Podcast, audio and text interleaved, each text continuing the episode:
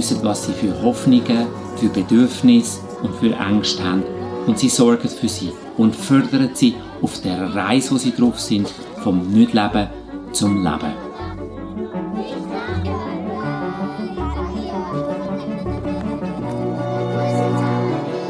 Und dann kommt Bildung ins Spiel.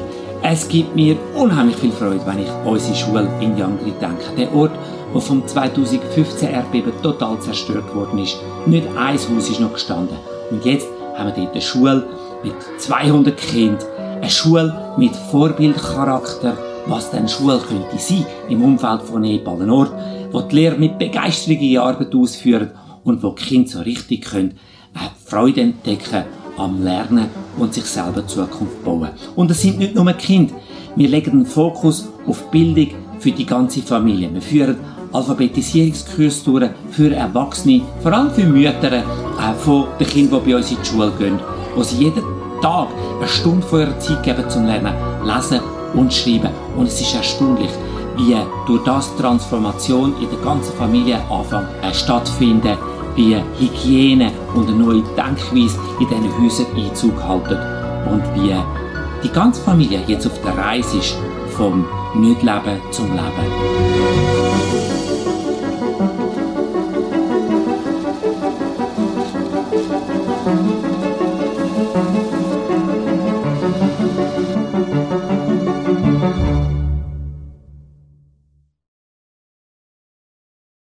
Das Land, das weckt in mir ganz viele Erinnerungen. Ich habe das Privileg und gleichzeitig die Challenge gehabt, viereinhalb Monate äh, vor etwa fünf Jahren oder sechs Jahren dort zu verbringen.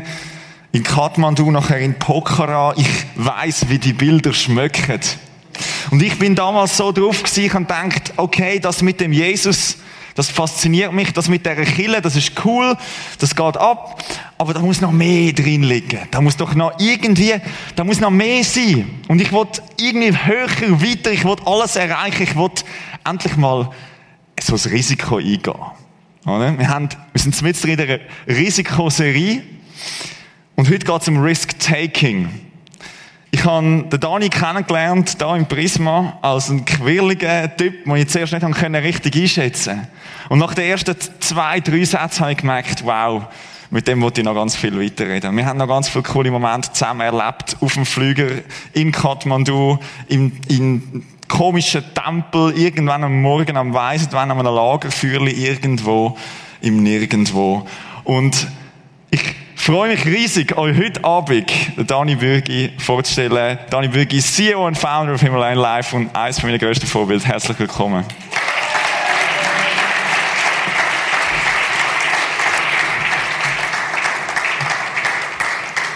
Merci, Dani, bist du da? Ich kann es nur schüch nachvollziehen, aus was für einem Kulturschock du gerade daher gekommen bist.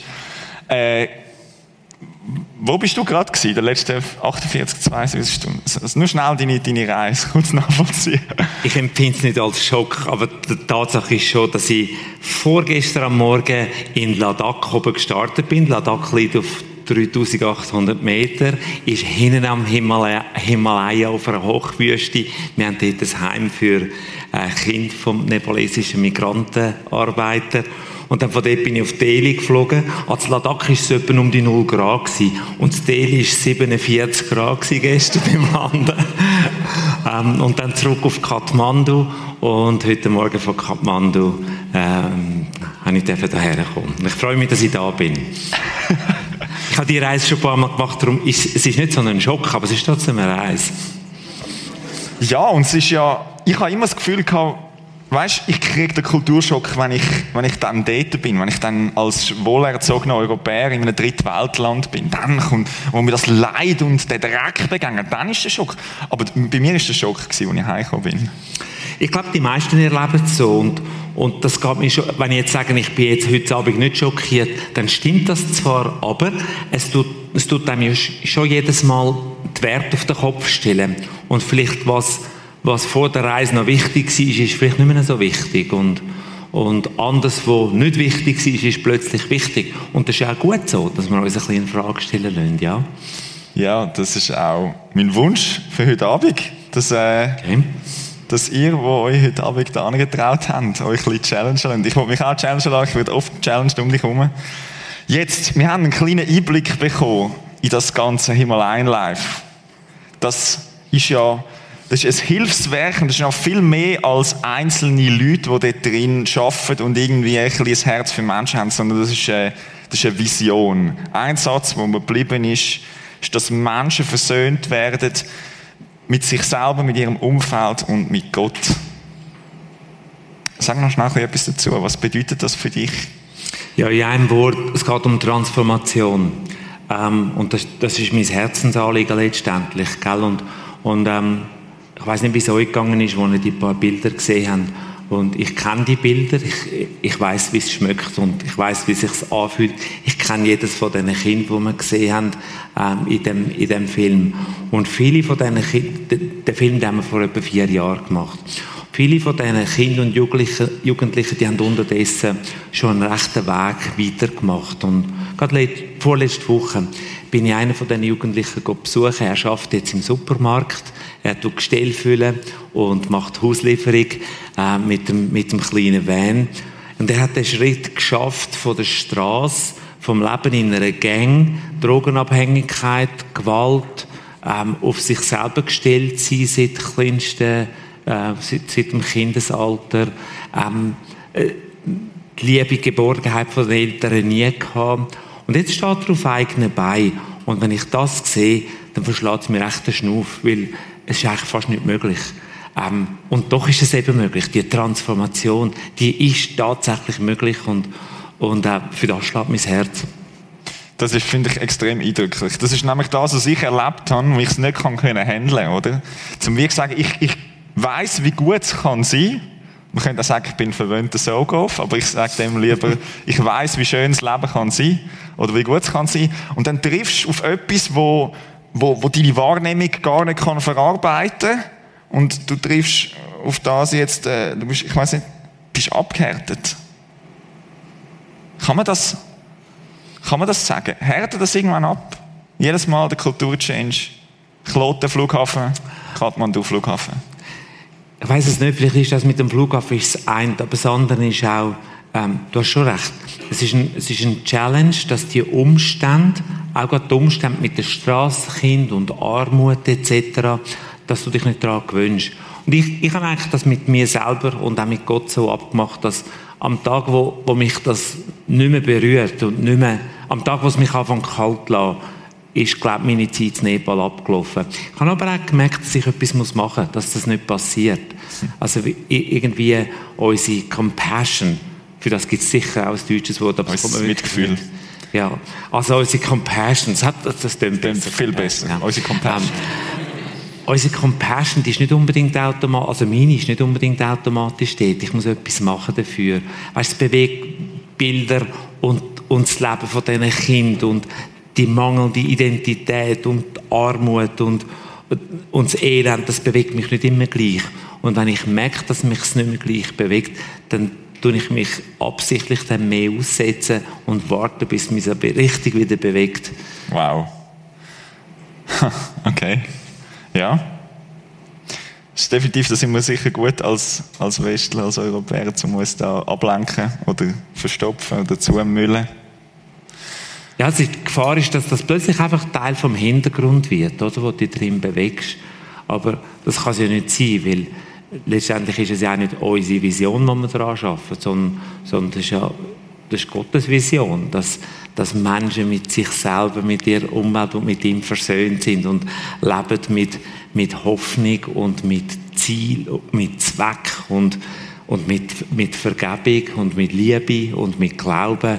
Das ist doch das Ziel. Das ist das Ziel. Und, und dann sieht man dort in Pokhara am Strassenrand, was sieht man dort da? Eine Pet Recycling Fabrik. ja. Wie machst du den Link? Oh, der ist ganz einfach. Also wir haben, der ist super einfach. Wir haben angefangen mit Strassenkind zu arbeiten. Und da hat es kleine und es hat grosse. Es hat Fünfjährige und es hat 20-Jährige. Und viele von denen sind gar nicht in der Schule gewesen, oder sind vielleicht nur ein Jahr in der Schule gewesen oder so. Und die kommen zu uns in die Strassenküche und äh, wir können anfangen, Beziehung leben mit ihnen. Sie fangen uns an vertrauen. Dann kommen sie zu uns in die Notschlafstelle und wir lernen sie näher kennen. Wir fangen an miteinander zu shooten und, und Hockey spielen und alles Mögliche. Und dann irgendwann kommt der Wunsch auf, dass sie eigentlich das Strassenleben hinter sich zurücklassen. Sie müssen ja zuerst einmal sehen, was dann die Alternative ist. Und für die Kleinen können sie einfach zu uns ins, ins, Street to School Home kommen und dann gehen sie in die Schule. Aber was machst du mit den Grossen? Was machst du mit einem 16-Jährigen, der nie in der Schule war und jetzt wird er ein normales Leben führen? Was machst du mit dem? Ähm, und normal, gell? Ähm, das sind ja die ganzen inneren Verwundungen. Das Aufnahmeritual in Gang ist immer Gruppenrape. Immer. Alle von diesen Jungs sind geräbt worden und haben geräbt. Ist eine ganz brutale Realität. Und, und sie müssen mit dem leben, das Leben lang. Und für das haben wir Counseling und, und wir arbeiten mit ihnen. Aber sie müssen ja trotzdem irgendwie können auf eigene Beine kommen. Und dann, ja, ich, ich bin wahrscheinlich ein bisschen ein kreativer Denker, das könnte noch sein. Dann haben wir überlegt, was könnte man denn machen, um mit diesen Jungs zu arbeiten? Zurück in die Schule können sie nicht. Weil ich kannst nicht die 15-Jährigen in den Kindergarten schicken mit den 5-Jährigen zusammen. Das geht einfach nicht. Wie wär's denn? Wie wär's denn, wenn wir einen industriellen Betrieb haben, wo wir könnten so etwas wie eine Berufslehre anbieten, wo in einem geschützten Umfeld die Jungs können lernen, in einem sozialen Umfeld sich bewegen, mit anderen Menschen umgehen, äh, weil der Umgang ist ein bisschen anders als in der Gang, oder? Ganz, ja.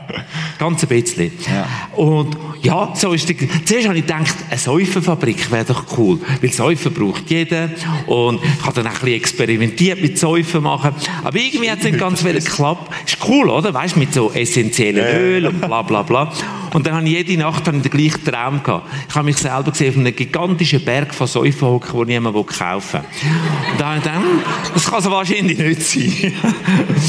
ja, und aber dann, ich, ich weiß gar nicht mehr, wie wir drauf gekommen sind mit dem PET, aber äh, Pokhara und Kathmandu und die anderen Städte sind versoffen in PET-Abfall. Du hast den Seetzpoker kaum mehr gesehen von lauter PET-Flaschen. Und das ist ja eine Ressource.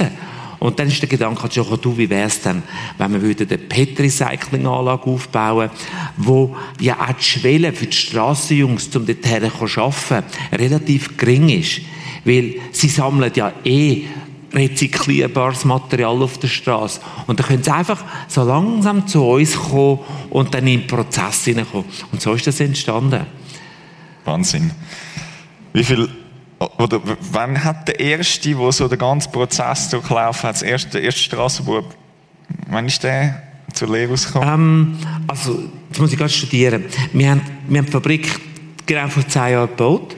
Ähm, da gibt es zwei, drei Stories dazu, wie das gelaufen ist. Vielleicht haben wir Zeit. Ähm, und dann haben wir sofort das Lehrlingsprogramm aufgebaut.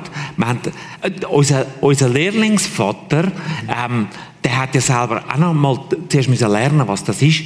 Der ist selber in eine Lehre gegangen, einfach zum spüren, wie eine Lehre sich anfühlt. Das ist ganz ein lässiger Typ, der Subash. Ja. Und dann würde ich jetzt mal sagen, nach wahrscheinlich 2013 ist der erste rausgekommen zu dem Programm aus. Nun, das ist alles nicht ganz so linear. Ähm, Im Leben, viele Sachen gehen ja nicht einfach so schön geradeaus, sondern es sind so ein bisschen Schleuderfahrten, ja. Und für viele von unseren Jungs ist es ein Kommen und ein Gehen. Und sie, sie fangen an mit dem Lehrprogramm und dann geht halt vielleicht der Weg nochmal zurück auf die Straße und, und, und ja, sie müssen eben mit ihren Verwundungen auch, auch umgehen und, und wir mit ihnen und miteinander einen Weg gehen. Ähm, bis, bis heute haben 68 Jungs haben eine Ausbildung gemacht.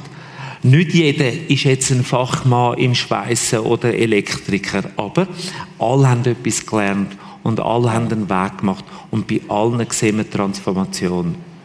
Mega eindrücklich. Komm, wir schauen doch schnell in die PET-Fabrik rein, wie es dort so aussieht.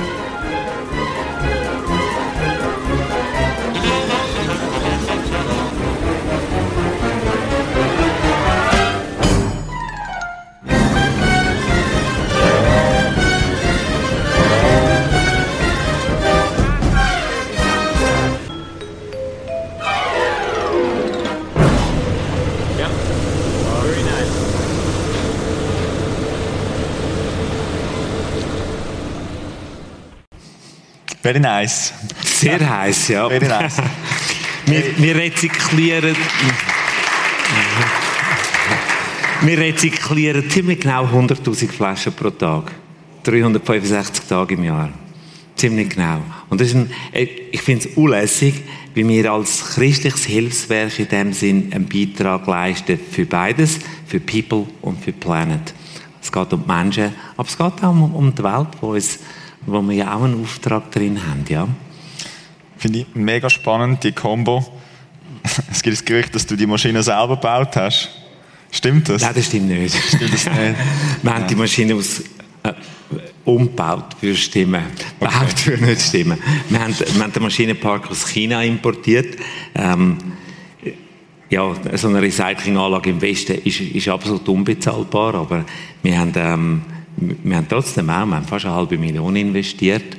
Und ich meine, wenn man von Risiko redet, dann ähm, ja, das ist schon auch ein Risiko, oder? Wo, wo, wo ich dafür ja gerade stehe und bin zu vielen Leuten gegangen und gesagt, du würdest uns helfen. Ähm, das und das haben wir im Sinn. Äh, der Outcome, den wir uns vorstellen, sind, ist, ist, dass wir ein bisschen Gewinn machen und unsere anderen Projekte mitfinanzieren, einen Beitrag zur Umwelt, soziale Arbeitsstellen und die Lehrstellen für die Jungs. Aber ob es dann wirklich funktioniert oder nicht, haben wir ja auch nicht gewusst. Und, und eben Risiko, weißt du, im Sinn von ich wollte ja nicht blöd anstehen, oder?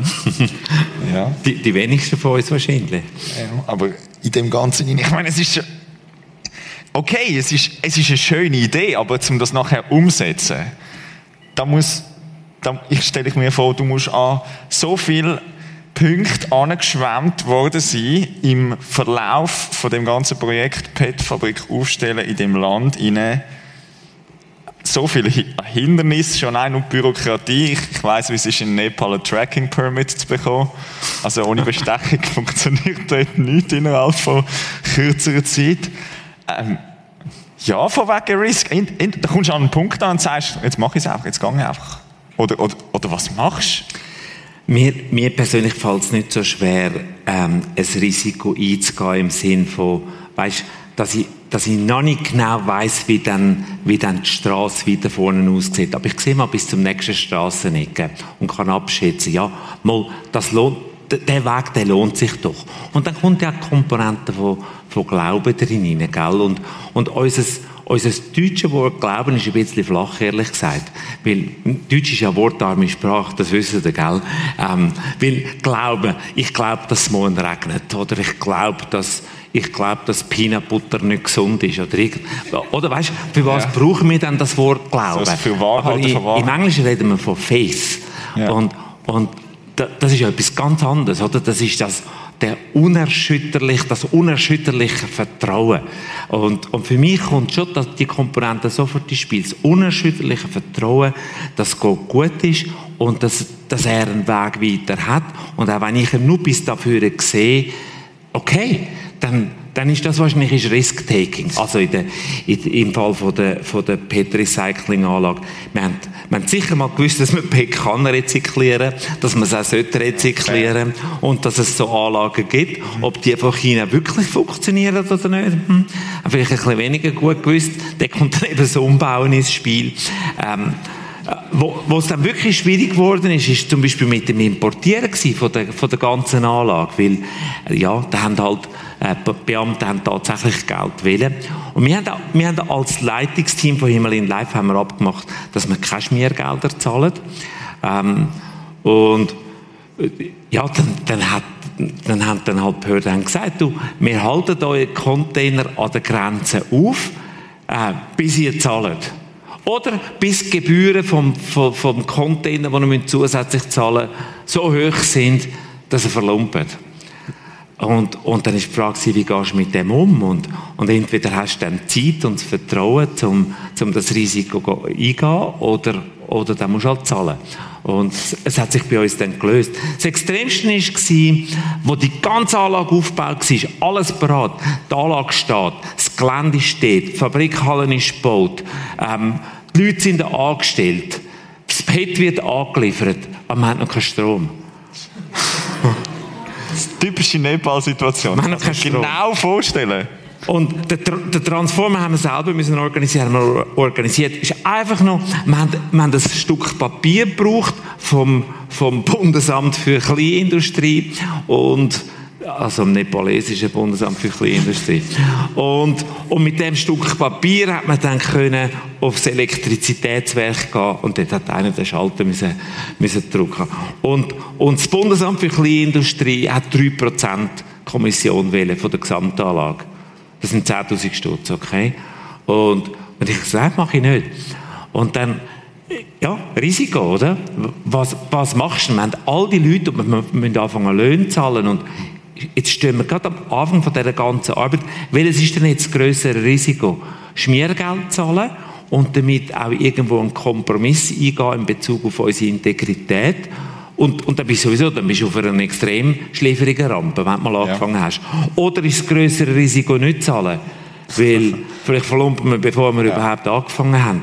Und Nein. ja, also was ich dann gemacht habe konkret, ich habe 21 Tage habe ich campiert vor dem, vor dem, äh, campiert vor dem Büro von dem Beamten, der gepockt hat. Ich bin am Morgen, wenn er, wenn er ins Büro kam, bin ich vor seiner Tür gewesen. Hat gesagt, wir brauchen immer noch das Papier. Und wenn er zum Tee gegangen ist am 11 bin ich auch da gewesen. Und wenn er zum Lunch gegangen ist am 1 bin ich auch da gewesen.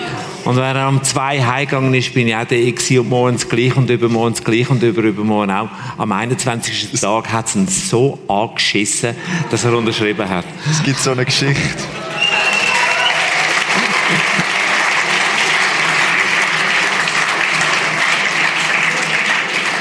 Nachher bin ich mit dem Fackel bin ich zum, zum Typ gegangen vom Elektrizitätswerk. Habe gesagt, jetzt kannst du den Schalter klopfen. Hat er mich angeschaut und gesagt, wie viel hast du gezahlt?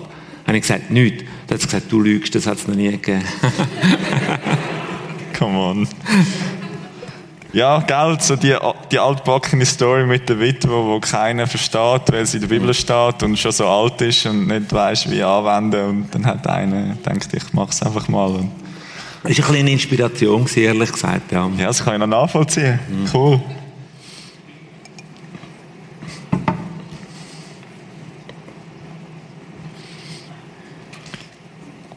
Jetzt hast du nie den Hänger. Was verstehst du unter den Hänger? Der Hänger ist, wenn ich, wenn ich ich habe mich ja irgendwie eingeschränkt. Ich weiß, was ich kann und was ich nicht kann. Du weißt, was du kannst, was du nicht kannst. Du bist unterwegs, du bist dran du machst und dann hast du gesagt, ja, okay, im Moment, wo du vergisst, wo, es dir nicht mehr wehtut, was du siehst, was du verändern dann setzt du dich dem wieder neu aus. Du kannst ja nicht einfach nur anschauen, du bist ja dann wahrscheinlich irgendwie im Gespräch mit Gott, was, was passiert dort genau, wenn man dort genau anschaut und merkst, hey, ich muss wieder mal mein Herz anschauen. Mhm. Ähm, ja, vielleicht kann ich erzählen, wie ich es einmal erlebt habe, als ich mich dem ausgesetzt habe. Also, wenn ich das konkret mache, ist, Sie, wenn Sie im Film kurz gesehen, die, die Brücke, wo darunter ein Teil von der Straße Kinder leben oder gelebt haben, jetzt hat es eigentlich keine äh, unter dieser Brücke, was super ist. Die sind jetzt alle bei uns. Wir haben 90 Strassenkids, die vorher auf der Straße sind, die leben jetzt bei uns. Das ist wirklich lässig. Ähm, was ich gemacht habe häufig ist, ich bin auf die Brücke gegangen und bin einfach dort für eine Stunde, zwei, drei, vier Stunden auf dieser Brücke und gewartet, dass, dass etwas in meinem Herz passiert, weil ich gemerkt habe, vielleicht ist das der Hänger, gell? Mhm. Ähm, dass sich nichts bewegt, dass, dass ich zwar mache und tue, aber ich komme vor wie ein Hamster im, im Rad rein. Es bewegt sich schon etwas, aber, aber, aber wir kommen trotzdem nicht vom Fleck und, und, und eben, dass die Emotion auch nicht mitschwingt oder Compassion nicht dort ist. Und dann bin ich auf dieser Brücke einmal und, und ähm, nach einer Zeit habe ich wirklich gemerkt, wie, wie in meinem Herz der Schmerz, ein richtiger Schmerz für die Kids gekommen ist. Ich sehe die dort unten und, und, und wie sie eben nicht mit Hoffnung und nicht mit Vision und nicht mit Vergebung und nicht mit Versöhnung leben. Und, und, und irgendwie, äh, ich glaube, was ich Gott gesagt habe in dem Moment war, Gott kümmert dich dann nicht. Das sind doch, das sind deine Kinder, das sind nicht meine Kinder. Kümmert dich dann nicht. Und, und äh, es hat sich dann alles gedreht, weil ich an Post wende und habe ich eine Antwort gehört. Ich habe sie fast mit meinen Ohren gehört. Ich bin nicht sicher, ob ich sie mit dem Herz oder mit den Ohren gehört habe. Aber die Antwort war, mich kümmert schon, aber kümmert es dich? Also schon Hänger in dem Sinn ja, aber, aber, aber der Hänger, der ist ja nur bei mir, weil Gott ist ja immer gleich.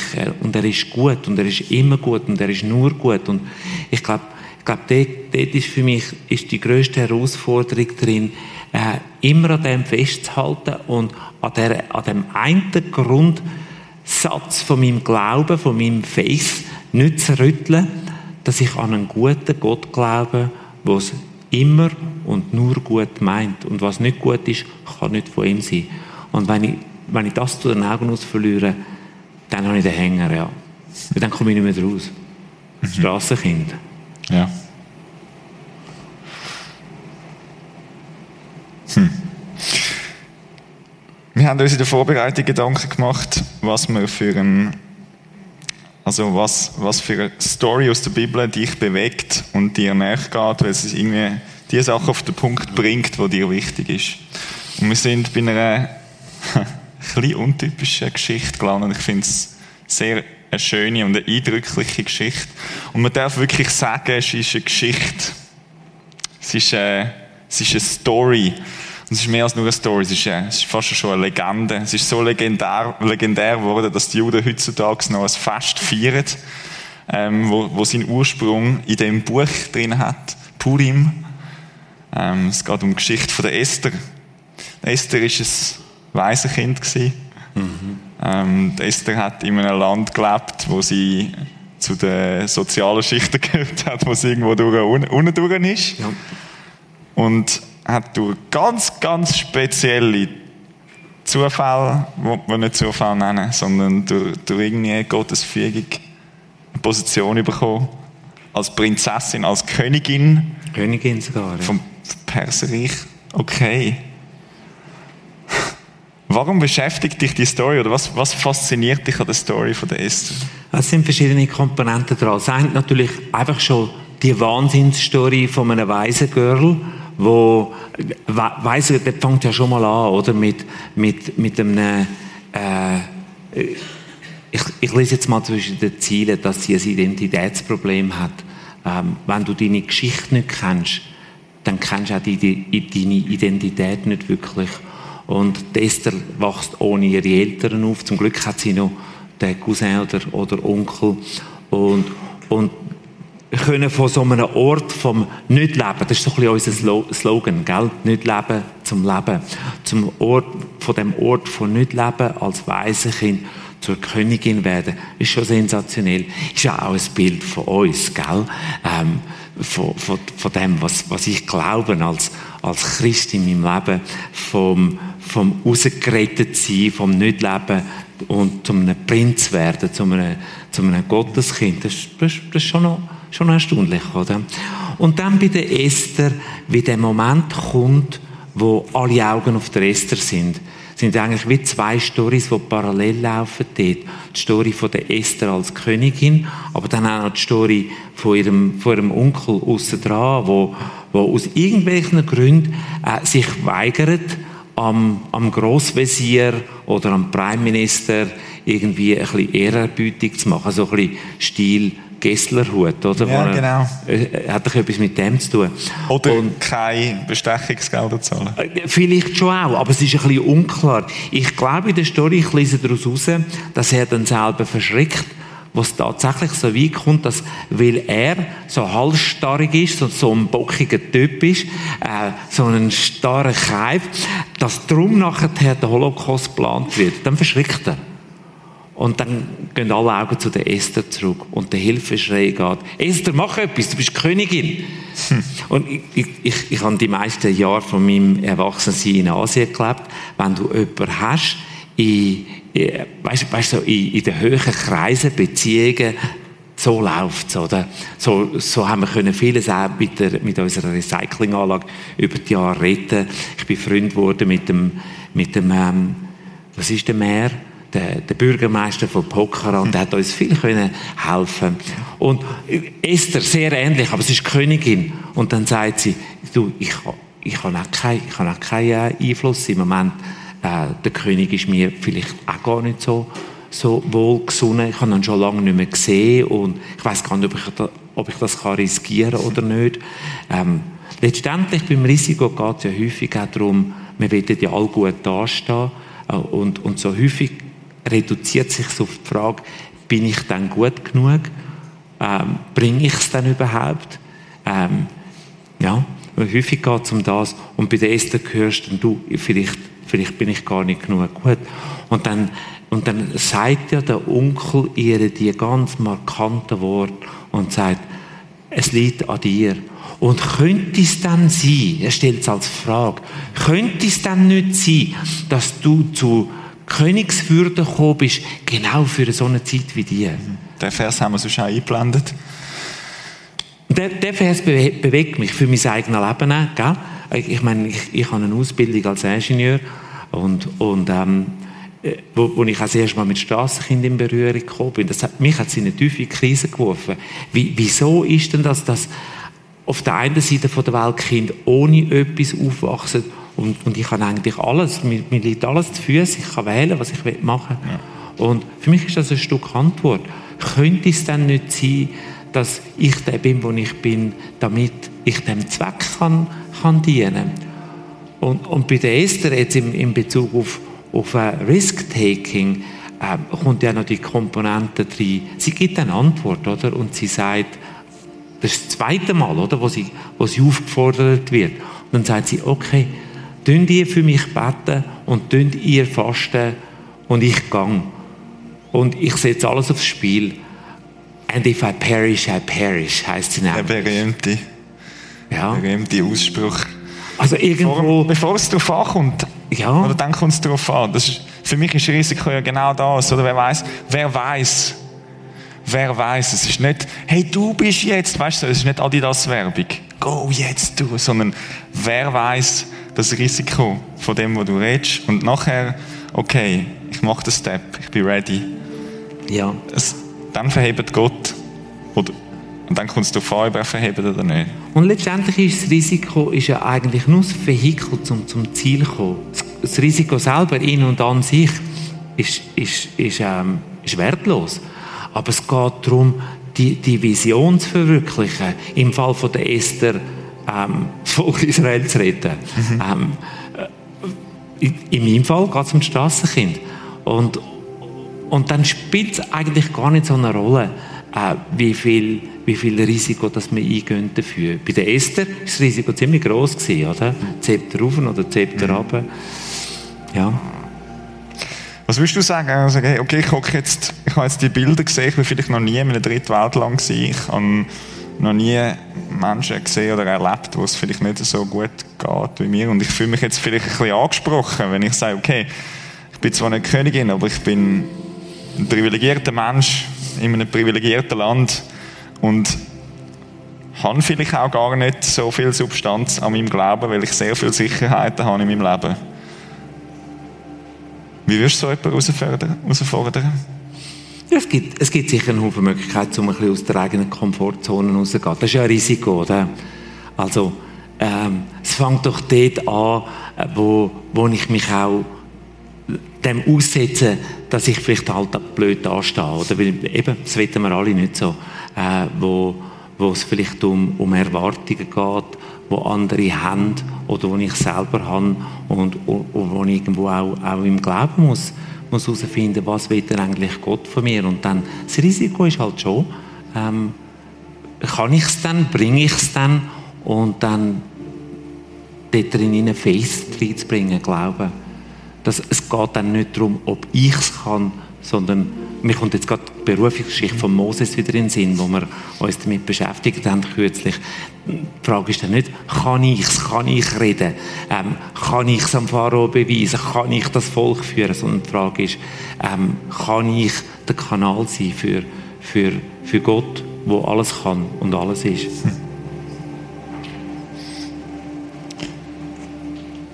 Kann ich der Kanal sein für Gott? Ich fände es mega cool, wenn du könntest, könntest mit und für uns beten, dass es genau das noch mehr darf passieren weil du sagst es, okay, es, ist, es sind vielleicht Strassenkinder, es ist vielleicht irgendetwas anderes, aber es ist der Gott, der durch Menschen wirkt. Und wenn wir Menschen auf dem Schluch stehen, dann, dann passiert etwas nicht, was sollte können. Und ob es Risiko oder Faith oder beides gleichzeitig ist, ich wünsche mir noch mehr von dem. Ähm, ich fände es auch cool, und das ist auch zugesagt, darum, darum freue ich mich auf die Zeit, dass du auch nach dem Gottesdienst noch parat bist, dass wir nachher ein bisschen auf dich zukommen, und ein bisschen quatschen, mal ein bisschen Real Talk noch, ein paar Sachen fragen. Ähm, und jetzt bitte ich dich, bete doch noch mit uns und für uns, einfach als Community da in Rappi, wo wir sagen, hey, wir, wir wollen uns nicht nur irgendwie die Bilder reinziehen von Menschen, die krasse Sachen machen, sondern wir wollen uns das auf die Fahne schreiben, dass wir selber Schritte gehen. Ähm, weiter als unsere Väter. Und, und dort an, wo Jesus uns ruft. Yes. Das mache ich gerne. Also. Und wir wollen dir Danke sagen, Gott, dass du äh, ein Gott bist, der voll von Barmherzigkeit, von Compassion ist. Ähm, und dass, du, dass für dich kein Risiko zu gross war, um unser Leben zu schenken mit Hoffnung, mit Zweck, mit Ziel, mit Vergebung, mit Liebe. Ich danke dir für das. Und äh, es, ist, es ist deine Vision, es ist nicht unsere Vision, dass keiner soll verloren gehen dass jedes Strassenkind, aber nicht nur in Nepal, sondern einfach auch in unserem Umfeld, jeder Mensch soll können versöhnt leben mit sich selber und mit der Umwelt und mit dir. Und ähm, ja, ich bin sicher, dass über jedem Leben, auch wo heute Abend da ist, dass über jedem Leben du einen, einen, einen guten Plan hast. Ähm, du, du bist ein guter Gott, der nur gut im Sinn hat. Und ich will dich einfach um Mut bitten, dass wir dann, wenn es darum geht, auch Risiken einzugehen, äh, das dürfen machen, nicht am Risiko zu lieb, sondern mit Glauben und Hoffnung und unerschütterlichem Vertrauen darauf, dass du gut bist und nur gut bist und immer gut bist. Amen. Amen. Wenn du jetzt das Gefühl hast, hey, das bewegt mich irgendwie, ich, ich sage ja zu dem Gebet, ich will, ich will da irgendwie einen Schritt weiterkommen, aber du weißt nicht genau, was, was dran ist. Wir haben Leute, die das mit dir machen, die dir helfen. Und zwar dort hinten, ähm, Leute vom Gebetsteam, der Philipp und der Simon sind dort für dich. Komm dort hinten mit deinem Anliegen. Du musst auch nicht persönlich vorbei. Du hast auf deinen Tischli haben so Gebetskärtchen, wo du dein Anliegen kannst anonym oder mit deinem Namen hinten draufschreiben. Wir beten für dich. Äh, wir beten auch mit dir. Nimm das in Anspruch. Und auch gerade wenn du heute vielleicht zum ersten Mal in einer Kirche bist, wenn du heute vielleicht zum ersten Mal irgendetwas von dem Jesus gehört hast und das hat etwas in dir bewegt, gang nicht heim, ohne dass du mit jemandem darüber geredet hast. Ähm, wir sind da, der Dani ist noch da. Bleib noch kurz einen Moment und, und teile das noch mit uns. Wir würden uns riesig freuen, mit dir ins Gespräch zu kommen. Yes, danke vielmals, Dani, bist du mit Sehr uns da gewesen. Danke, dass ihr mich zu Gast gehabt habt. Merci.